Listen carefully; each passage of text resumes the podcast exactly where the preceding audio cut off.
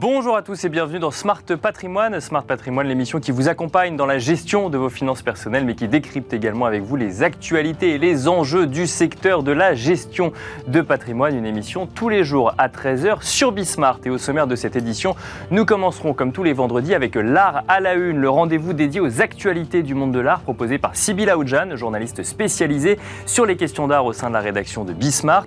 Nous enchaînerons ensuite avec l'art à la une, l'interview où nous reviendrons sur sur euh, le fonctionnement des ventes aux enchères et notamment sur euh, comment vous pouvez euh, vendre vos objets aux enchères. Pour cela, nous aurons le plaisir de recevoir dans un instant sur le plateau de Smart Patrimoine maître Fabien Mirabeau, commissaire-priseur mais également vice-président du syndicat national des maisons de vente volontaire, le CIMEV. Nous enchaînerons ensuite avec Enjeu patrimoine. Nous, cette fois-ci, nous changerons radicalement de sujet. Nous traiterons une thématique immobilière. Nous parlerons de l'OBO immobilier, Owner Buyout Immobilier. On se demandera quel est le fonctionnement de ce système qui permet de se vendre un bien immobilier à soi-même. Alors on vous en dira plus dans quelques instants, vous comprendrez euh, pourquoi ça peut être intéressant et surtout comment ça fonctionne. Pour cela, nous aurons le plaisir de recevoir Aurélie Alamijon, euh, directrice au sein euh, de l'ingénierie directrice ingénierie patrimoniale de Natixis Wealth Management. Bienvenue à vous tous qui nous rejoignez. Smart Patrimoine, c'est parti. Et nous commençons donc comme tous les vendredis avec l'art à la une, le rendez-vous dédié aux actualités du monde de l'art sur la semaine qui vient de s'écouler, proposé par Sybille Aoudjan, journaliste spécialisée sur les questions d'art au sein de la rédaction de Bismart. Bonjour Sybille. Bonjour Nicolas. Bienvenue sur le plateau de, de Smart Patrimoine. Alors qu'est-ce qui s'est passé cette semaine? Par quelle actualité on commence pour présenter la semaine qui vient de s'écouler? Alors c'était l'actualité de la semaine, on ne pouvait pas passer à côté. Jamais une œuvre du XXe siècle n'avait été euh, vendue pour un montant si élevé dans une vente aux enchères publiques. Je parle bien sûr de l'œuvre d'Andy Warhol, sa Marilyn Monroe qui s'intitule Shot Sage Blue Marilyn. Euh, réalisée en 1964, eh bien, a été vendue pour 195 millions de dollars, frais inclus, à la suite de 4 minutes d'enchères dans les salles de Christie's à New York. Alors, si on, prend, si on regarde toutes les œuvres, elle est en deuxième position de l'œuvre la plus chère vendue en, en, vente aux enchères. Elle se situe en dessous du Salvator Mundi de Léonard de Vinci, adjugé en 2017 pour 450, plus de 450 millions de dollars. Alors quand une œuvre euh, comme celle-ci est vendue aux enchères et atteint des records, on imagine que la vente en elle-même devait être une vente un peu extraordinaire ou remarquable. Exactement, la vente euh, du soir était la vente dédiée à la collection euh, Thomas et Doris Aman qui a totalisé plus de 317 millions de dollars. On retrouvait aussi des œuvres de Cy Twombly ou de Robert Ryman. Et tout, ces, tout le résultat sera réversé par la Fondation aux, aux associations caritatives euh, destinée aux services médicaux et éducatifs des enfants. Alors, euh, Sybille, pas une semaine sans qu'on ne parle des NFT, des NFT qui bousculent un petit peu le monde de l'art, ou en tout cas qui, euh, qui, font en sorte qu'il s'y passe beaucoup de choses. Aujourd'hui, vous allez nous raconter l'histoire d'une bataille juridique, une bataille juridique autour des archives d'un photographe. Alors, quel est le lien avec les NFT bah, Effectivement, souvent les, institutions essaient de se saisir des NFT pour mettre en valeur des œuvres d'art. Et là, la situation ne se passe pas très bien. Elle est relatée par The Art Newspaper.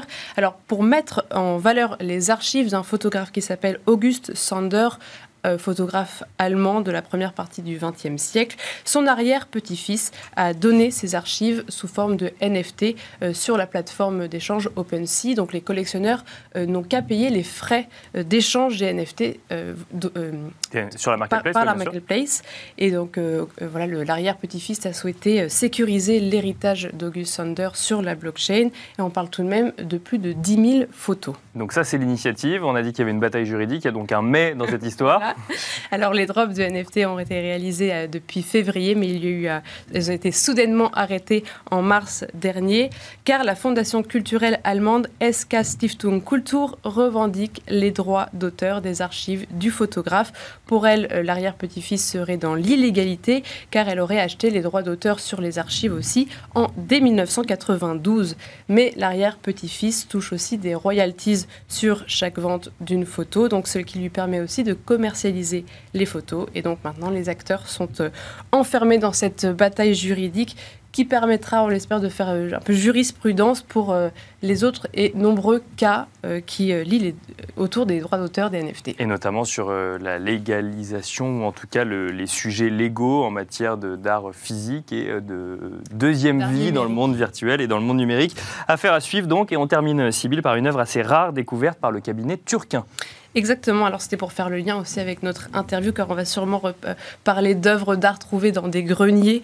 Et là, c'est une esquisse, quand même une grande esquisse de 2,30 euh, mètres de haut, un dessin préparatoire pour une immense fresque qui a été euh, retrouvée dans une demeure en Bourgogne alors que ça faisait plus d'un siècle qu'elle était là. Donc c'est le cabinet turquin qui l'a expertisée. C'est une esquisse et euh, aussi une fresque qui a été réalisée par Francesco Solimena, un artiste italien né au XVIIe siècle. Ce plafond, le véritable plafond, se retrouve aujourd'hui dans l'église San Domenico Maggiore à Naples et qui euh, est important pour l'histoire des arts car ça marque le passage de l'art baroque du XVIIe siècle à l'art rococo du XVIIIe siècle. Alors l'esquisse, elle, sera vendue par la maison de vente Tajan le 22 juin prochain, estimée entre 500 et 700 000 euros. Pour euh, la maison de vente, ce tableau représente tout ce que les collectionneurs et institutions recherchent, c'est-à-dire un grand maître, un état de conservation irréprochable et une redécouverte dans l'histoire de l'art. Merci euh, Sybille pour ces euh, actualités du monde de l'art cette semaine. Nous, euh, nous, avons le plaisir de recevoir ensemble sur le plateau de Smart Patrimoine Maître Fabien Mirabeau. Bonjour. Bonjour. Bienvenue sur le plateau de Smart Patrimoine. Vous êtes commissaire-priseur donc et vice-président du syndicat national des maisons de vente volontaires et nous allons évoquer avec vous bah, le fonctionnement un petit peu d'une vente aux enchères quand on veut vendre ces objets aux enchères. Je rappelle qu'il y a une actualité Hein, euh, qui, concerne finalement le, la pédagogie qu'on peut faire autour des, euh, ventes aux enchères euh, dans le cadre des journées Marteau 2022. Le CIMEV, donc le syndicat national des maisons de vente volontaires, organise les journées nationales de l'expertise. C'est le 13, 14 et 15 mai prochain où là, vous allez finalement essayer de démocratiser un petit peu le fonctionnement des maisons de vente aux enchères. Tout à fait. On a euh, créé pour la 16e fois euh, ces journées marteau qui sont l'occasion de, de, parler notre métier, d'être accessible comme nous le sommes au quotidien en réalité, euh, mais de montrer le fonctionnement des commissaires-priseurs et, et de montrer combien le commissaire-priseur peut être présent dans le quotidien des Français et, et, là pour les accompagner à la fois en qualité de conseil pour les acheteurs, pour éviter des erreurs et se faire conseiller, mais aussi pour les vendeurs pour les familles, pour les accompagner lors de partage, euh, être un peu l'arbitre des familles, puis garantir euh, cette paix des familles dont on est si attaché, afin d'éviter qu'il y ait des histoires euh, malheureuses au travers d'objets mal partagés. Voilà, on est là aussi pour redécouvrir des trésors et c'est tout ce qui nous tient. Juste pour donner un, tout petit cadre avant de rentrer dans le vif du sujet, donc on parle beaucoup des, des très grandes ventes, mais en France, Qu'est-ce que c'est le paysage, euh, voilà, le paysage des commissaires-priseurs et des maisons de vente? Ça représente combien de, commissaires-priseurs, combien de maisons de vente euh? Alors en France, euh, on a à peu près 650 commissaires-priseurs et 450 maisons de vente. Il y a plusieurs, parfois plusieurs commissaires-priseurs par maison de vente. Donc c'est un maillage au niveau national qui est très bien réparti. Mais c'est peu de commissaires-priseurs. Il y a moins de 20 diplômés commissaires-priseurs en France chaque année. Euh, c'est une profession qui existe depuis l'Antiquité et qui a été créée par Henri II en 1556, donc une tradition euh, vraiment ancestrale, pour autant euh, ancrée dans la modernité. On a déjà vendu aux enchères des NFT. Les commissaires-priseurs savent s'adapter à l'actualité. mais dans le quotidien des, familles, le commissaire-priseur applique des outils qui sont des outils quasiment ancestraux, c'est-à-dire la garantie du juste prix dans une salle des marchés qui est la salle des ventes, la rencontre de l'offre et de la demande. Et, plus régulièrement, c'est vous qui faites un peu le, le tour, euh, qui essayez de, voilà, euh, aller dans, dans, dans, des ventes, euh, dans des marchés ou découvrir des objets, etc. des, des ou alors c'est plutôt l'inverse, c'est des personnes qui viennent vers vous en disant voilà, on a trouvé ça, est-ce que ça a un intérêt particulier? Alors, non, en général, le commissaire-priseur ne fait pas le tour des brocantes. euh, il travaille plutôt avec des familles. Euh, il est là pour essayer d'arranger, de, de, comprendre l'histoire des objets que les familles possèdent. le commissaire-priseur n'achète rien et ne vend rien. Il est un intermédiaire. Euh, il prend une commission. Euh, les choses sont très transparentes, ce qui permet euh, de garantir une forme de, transparence absolue et de confiance dans le marché de l'art. les gens viennent à nous pour des expertises dans un premier temps. Et lors de ces expertises, nous sommes amenés à soit casser des mythes de famille. On pensait que la commode des grands-parents était aujourd'hui l'objet le plus important de la famille. Le marché évolue. En 20 ans, 30 ans, le marché a, a migré vers d'autres spécialités. Et la commode de la famille, finalement, n'est peut-être pas l'objet le plus important. En revanche... Ça, ça, veut dire, pardon, juste pour comprendre la commode en question, ça veut dire que euh, c'est une commode qui aurait de la valeur, simplement, comme le marché évolue, il y a moins de demandes aujourd'hui qu'il y a 30 ans, et on était resté sur l'idée qu'elle avait une grande valeur euh, marchande. Voilà, donc les, familles ont parfois des a priori qui sont justifiés parce qu'ils ne sont pas issus bah, de la profession.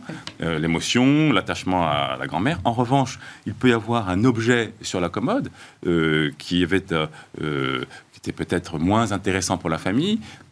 Si le commissaire-priseur euh, fait bien attention, le commissaire-priseur est un œil. Le commissaire-priseur est un expert généraliste. Il balaye euh, les spécialités de l'Antiquité à nos jours avec l'aide de spécialistes. On parlait du cabinet turquin euh, qui contribue à faire d'importantes découvertes pour les tableaux anciens avec l'aide des commissaires-priseurs. Et cet œil de commissaire-priseur, c'est celui qui va permettre en amont de l'expertise par un cabinet spécialisé de détecter un objet la commode en question de la, grand-mère était peut-être moins intéressante que l'objet qui servait de cendrier, de cendrier pour une famille sur lequel on écrasait ses mégots. Et vous avez des histoires comme ça, euh, réelles, à nous raconter de, euh, de découvertes que vous auriez fait parce qu'on aurait fait expertiser par hasard un objet qui finalement avait beaucoup plus de valeur que, que ce qu'on imaginait? Enfin, J'imagine que ça fait rêver tous les gens qui ont des, des greniers ou des garages dans lesquels il y a un certain nombre d'objets anciens qui s'entassent. On a, on a découvert tant le, Van Gogh qu'on a vendu l'année dernière, qui a fait 13 millions d'euros, mhm. euh, un Van Gogh qui n'était pas signé, qui n'était pas référencé. Donc on a fait tout un travail euh, de recherche auprès du musée d'Amsterdam. C'était presque deux ans de travail. Ça, c'est une découverte majeure du marché de l'art. Ça, c'est quand même une famille qui s'est dit on a, on a trouvé quelque chose, euh, ça, ça nous semble. Alors il y avait, il y avait une tradition familiale d'avoir un Van Gogh, mais, mais beaucoup de gens qui pensent avoir des chefs-d'œuvre et, et c'est pas toujours le cas. Donc il a fallu travailler en amont comme un détective. C'est un travail de détective. Euh, qui a été passionnant, accompagner la famille dans la réalisation, les enjeux fiscaux, etc. Ça, c'est le travail des commissaires-priseurs. Mais on ne vend pas des Van Gogh tous les jours. Le panier moyen, l'enchère moyenne en France d'un objet vendu par un commissaire-priseur, c'est moins de 100 euros. D'accord. Donc, euh, les enchères, c'est accessible. Il faut se dire, euh, je, suis, je suis un particulier, j'ai envie de me faire plaisir, je préfère acheter une ménagère en argent massif à l'hôtel des ventes de mon département pour 2000 euros, plutôt que d'acheter une ménagère en métal argenté, qui vaut aussi 2000 euros, mais que lorsqu'on la revendra, ne vaudra plus que 200 euros. Donc, ce qu'on garantit aux familles, c'est le juste prix et euh, la capacité d'acheter des choses voilà, accessibles. Avec des valeurs peut-être plus stables, parce que du coup, ce seront des objets anciens qui, ont, qui gardent une certaine valeur, alors qu'un objet qu'on va acheter neuf forcément, il va être dévalorisé plus Alors, pas, pas, nécessairement, parce que certains artistes contemporains peuvent avoir des valeurs, mais, mais, globalement, c'est ça. Euh, et la garantie offerte par les commissaires-priseurs de l'expertise, euh, tout ça, c'est encadré par un cadre réglementaire qui est très, très euh, carré en France, qui vient garantir, protéger le consommateur. Lorsque le commissaire-priseur écrit dans un catalogue telle et telle attribution, il garantit l'acheteur l'authenticité de l'objet. Donc, là, si j'ai une, si quelque chose, euh, je pense qu'il a une certaine valeur, vous me conseillerez plutôt de me tourner vers vous plutôt que euh, et de quand même payer des frais plutôt que alors le mettre sur euh, sur je sais pas n'importe quel site de revente en se disant que je peux mettre mon, propre prix et puis, puis ça ira. Disons qu'il est peut-être judicieux de consulter un professionnel. Les commissaires priseurs sont des professionnels passionnés qui ont la capacité de découvrir les objets. Euh, avec l'histoire de ma commode tout à l'heure, je parlais d'un objet qui servait de cendrier. Bien sûr. C'était une coupe libatoire en corne de rhinocéros sculptée du XVIIe siècle. Donc, l'exemple est réel L'exemple est réel. D'accord, ok, oui, d'accord. Une coupe qui servait de cendrier à la grand-mère. Euh, on m'appelait pour vendre la commode. Je repère cet objet-là. La famille avait besoin d'argent. Cet objet-là a été vendu 120 000 euros. Oui. Pareil. Alors que la famille n'avait aucune conscience de la valeur de l'objet en question. Non, non. Mais alors... servait comme cendrier et c'était. Mais donc il était utilisé comme cendrier il était utilisé comme euh, voilà cendrier, vide poche. Enfin, c'était quelque chose qui était euh, euh anodin. De leur quotidien. Alors qu'en réalité, ça les a beaucoup aidés et c'était un objet majeur. De même que dans une dans une, une famille qui voulait donner des choses à la brocante de l'école, il y avait un petit bijou, une épingle à cravate, un objet qui semble aujourd'hui démodé, euh, dont on va se séparer parce que euh, on n'a pas l'utilité de ces choses-là. Euh, j'ai vu cet objet et je me suis dit si cette, si cette perle euh, est une perle fine, c'est une perle baroque grise, c'est assez rare. Et je dis, ça vaut pas 50 euros, 100 euros.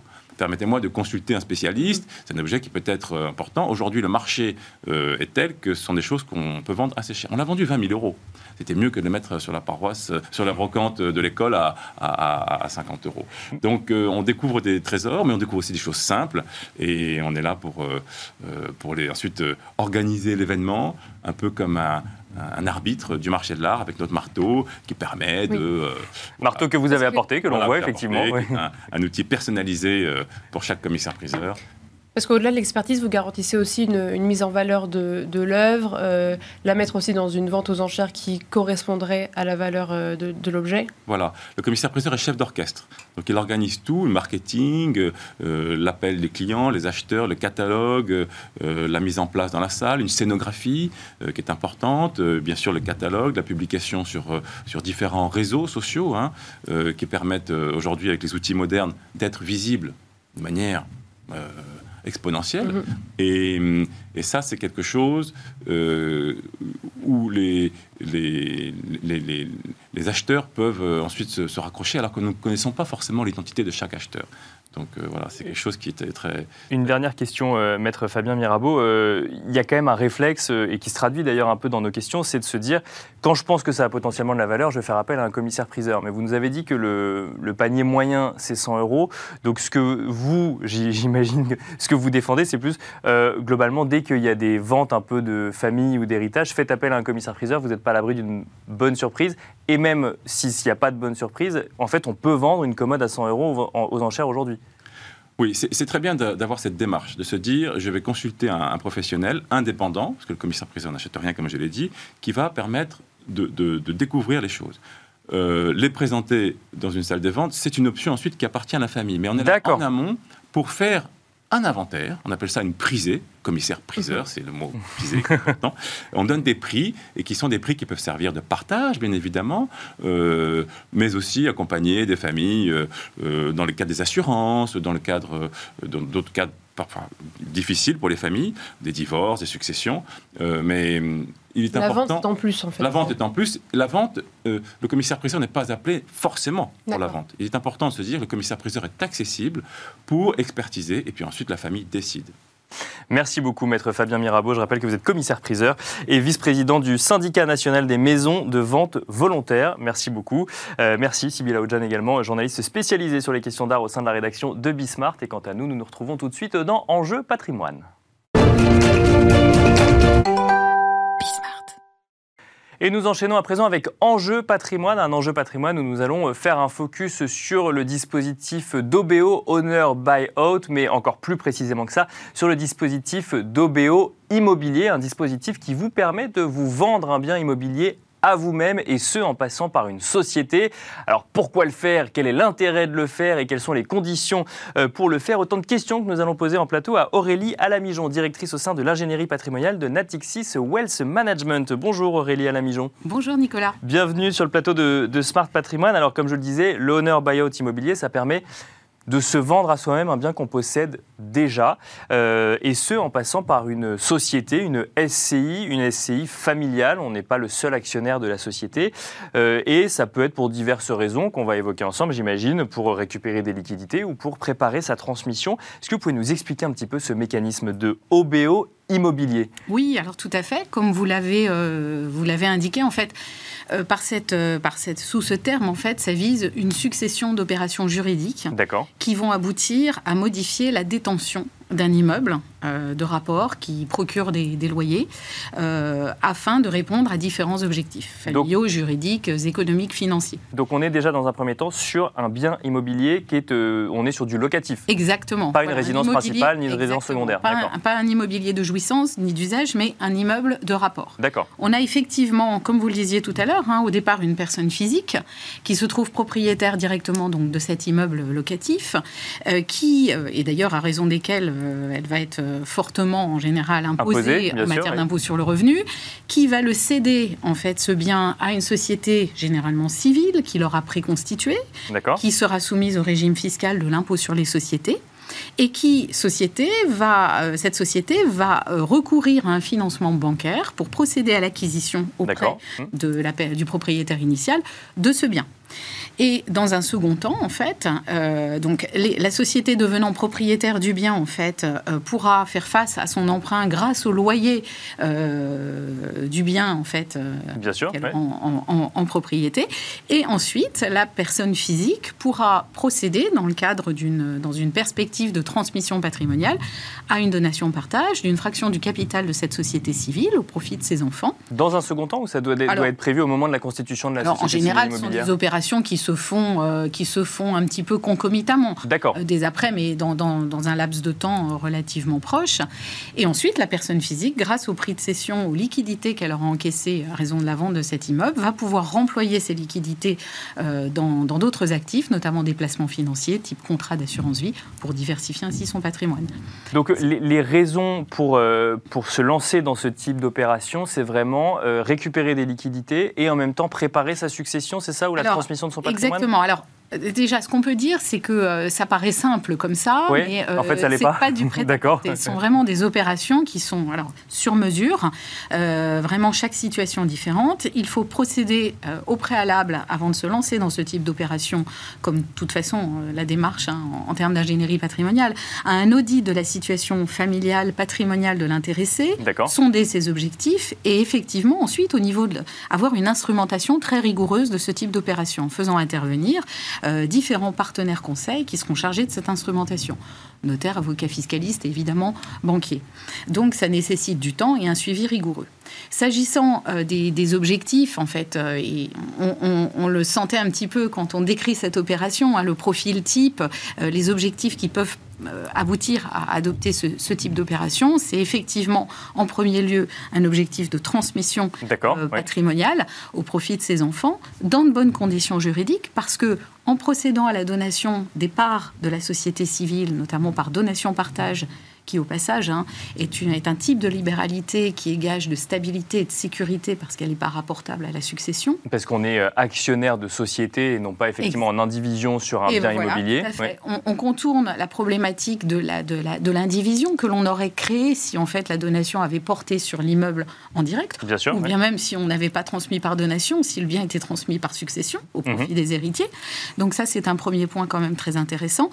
En plus, euh, on donne et on conserve quand même même l'actif dans son cercle familial. Complètement. Euh, actif que l'on peut avoir euh, euh, envie de garder, bah, justement parce qu'il est, est, associé à ce, bien une rentabilité importante, ou bien parce qu'il y a un affectif, c'est un bien qui est dans la famille depuis longtemps.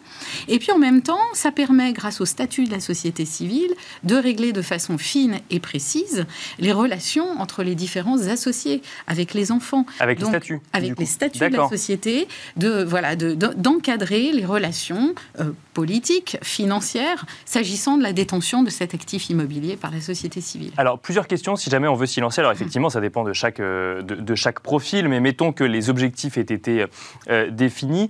À partir du moment où on réalise un emprunt via une SCI, mais qu'on est actionnaire majoritaire de la SCI, déjà, première question, est-ce qu'on peut être actionnaire unique de la SCI qui va acheter le bien ou il faut forcément plusieurs actionnaires familiaux? Alors, il faut plusieurs associés. Et là, l'idée, si vous voulez, c'est comme ça s'inscrit dans une dimension de transmission patrimoniale, L'idée, c'est d'associer euh, généralement les enfants. Les enfants hein, euh, dès le début, d'accord. Voilà, voilà, exactement, par cette fameuse donation. Et alors, du coup, si je souscris un crédit en, alors que c'est, euh, enfin, via cette ESCI, il va falloir que, j'imagine, je remette au pot entre guillemets, que, je, que j'apporte de l'argent pour pouvoir souscrire un nouveau crédit avant de récupérer la liquidité de la vente de mon bien. Alors, généralement, ça se passe effectivement, on souscrit la société avec un capital, on fait un apport en numéraire et ensuite, effectivement, la société va recourir à l'emprunt. Donc il y a effectivement un petit calage financier à avoir. Et, ce, qui, ce, qui est, ce qui est très important, c'est, et, en même temps, euh, ça fait partie des prérequis à ce type d'opération. Il faut que le bien dégage une rentabilité suffisante parce que c'est grâce au loyer, en fait, qu'on va rembourser l'emprunt. qu'on va voilà, assurer le, le service, euh, faire face au service de la dette. J'imagine qu'il y a des questions fiscales à un moment qui se posent, euh, notamment sur euh, bah, l'imposition sur les plus-values euh, locatives lorsque on est, lorsque on, le détient en propre, si jamais on veut le céder demain, et évidemment lorsqu'on fait la donation, enfin lorsqu'on fait une transmission à ses enfants. là, il y a une sorte d'avantage fiscal ou une facilité fiscale peut-être? Alors oui, tout à fait. Alors pour reprendre votre premier point sur la sur la plus-value, évidemment, quand la personne physique va céder son actif immobilier, il va falloir, s'il y a plusieurs biens qui pourraient être susceptibles de faire l'objet de cette opération, il va falloir sélectionner les biens euh, pour lesquels euh, on va avoir une taxation en matière d'impôt sur les plus-values euh, la plus restreinte. la taxation en matière de plus-values immobilières, en fait, c'est pour l'impôt sur le revenu un taux forfaitaire de 19%, auquel il faut ajouter les prélèvements sociaux, CSG, CRDS au taux de 17,2. Donc là, on est déjà à 36,2. majoré dans certains cas d'une surtaxe en matière immobilière, plus éventuellement une contribution exceptionnelle sur les hauts revenus. Et ce qui est intéressant, c'est que. faire une somme assez conséquente à la fin. Assez conséquente à la fin. Euh, en revanche, ce qui est intéressant, c'est que les plus-values euh, immobilières des particuliers, des particuliers bénéficient d'abattements pour durée de détention. C'est-à-dire que euh, plus en fait on, détient un bien depuis longtemps, en fait, plus la durée de détention est importante, plus on va bénéficier d'un abattement, c'est-à-dire d'une somme qui va réduire l'assiette de taxation tant à l'impôt sur le revenu qu'aux prélèvements sociaux. D'accord. Et avec ce système de cet abattement, on aboutit à une exonération totale en matière d'impôt sur le revenu au terme de 22 années de détention et 30 ans en matière de prélèvements sociaux. Donc il va déjà falloir regarder effectivement les actifs et prioriser les actifs dont, la, durée de détention est importante. Et après, effectivement, s'agissant de la donation, l'intérêt, effectivement, de donner euh, des parts d'une société euh, qui aura souscrit un emprunt, euh, qui aura un passif important, bah, c'est de pouvoir avoir une base taxable au droit de donation plus faible parce qu'on va tenir compte, évidemment, dans l'assiette de calcul de, cet emprunt souscrit par la société. Une question, j'imagine, qui doit souvent être posée, c'est à partir du moment où je me vends à moi-même, je suis celui qui décide du prix de vente et du prix d'achat, est-ce qu'il n'y a pas des risques de sous-estimation des biens? Bien sûr, vous avez tout à fait raison c'est un, un risque majeur. Et, et parmi les, précautions, pourquoi? Parce que c'est un risque, parce que euh, le prix doit effectivement être un prix de marché. Hein. Donc euh, pour cela, euh, il est nécessaire de procéder à une évaluation très sérieuse, très rigoureuse du bien, voire, voir Il y a des contrôles de l'administration fiscale sur le sujet. Tout à fait, parce que en fait, le droit de mutation, le droit de vente, en fait, qui est payé par l'acquéreur, la société civile, en fait, est assis sur ce prix de vente. Donc évidemment, l'administration va regarder de près l'administration fiscale le montant qui aura été retenu, cette valeur vénale, et n'hésiterait pas à, engager des, des, des notifications notifier des, rectifications, rehausser la valeur pour augmenter évidemment euh, l'assiette de ce droit de vente. Il nous reste euh, quelques secondes. Euh, quels conseils vous donneriez à ceux qui, vous, qui seraient intéressés par ce dispositif, des choses auxquelles il faut faire attention ou les premières démarches à effectuer? Alors, dans, les choses à, prendre, pour lesquelles il faut prendre garde, il y a évidemment aussi le risque de l'abus de droit. D'accord. Donc, alors bien évidemment, quand dans son ensemble répond à un objectif de transmission familiale, de diversification, parce qu'on ne l'a pas évoqué, hein, de, son patrimoine, parce que avec les liquidités, en fait, la personne physique... On peut réinvestir ailleurs, bien sûr. Va, pouvoir réinvestir, par exemple, dans l'assurance vie, qui est un outil aujourd'hui, qu'un cadre juridique et fiscal de détention d'actifs financiers euh, très pertinent, hein, au plan juridique et au plan fiscal. Euh, donc, bien évidemment, avoir une véritable histoire hein, réelle euh, pour éviter de tomber, effectivement, dans les critiques relatives à l'abus de droit, qui, premièrement, peut être, euh, peut être mise en œuvre en cas de fictivité des opérations. Donc faire fonctionner la société, ça va de soi, comptabilité, euh, des assemblées, etc., avoir une, réelle substance. Et, deuxièmement, euh, vraiment faire tête toute cette opération pour répondre à vraiment un objectif patrimonial. C'est vraiment le sens de ce dispositif. Merci beaucoup Aurélie Alamijon d'être venue détailler sur le plateau de Smart Patrimoine le fonctionnement de l'OBO immobilier. Je rappelle que vous êtes directrice au sein de l'ingénierie patrimoniale de Natixis Wealth Management. Merci à vous de nous avoir suivis. Je vous donne rendez-vous euh, lundi à 13h sur Bismart pour un nouveau numéro de Smart Patrimoine.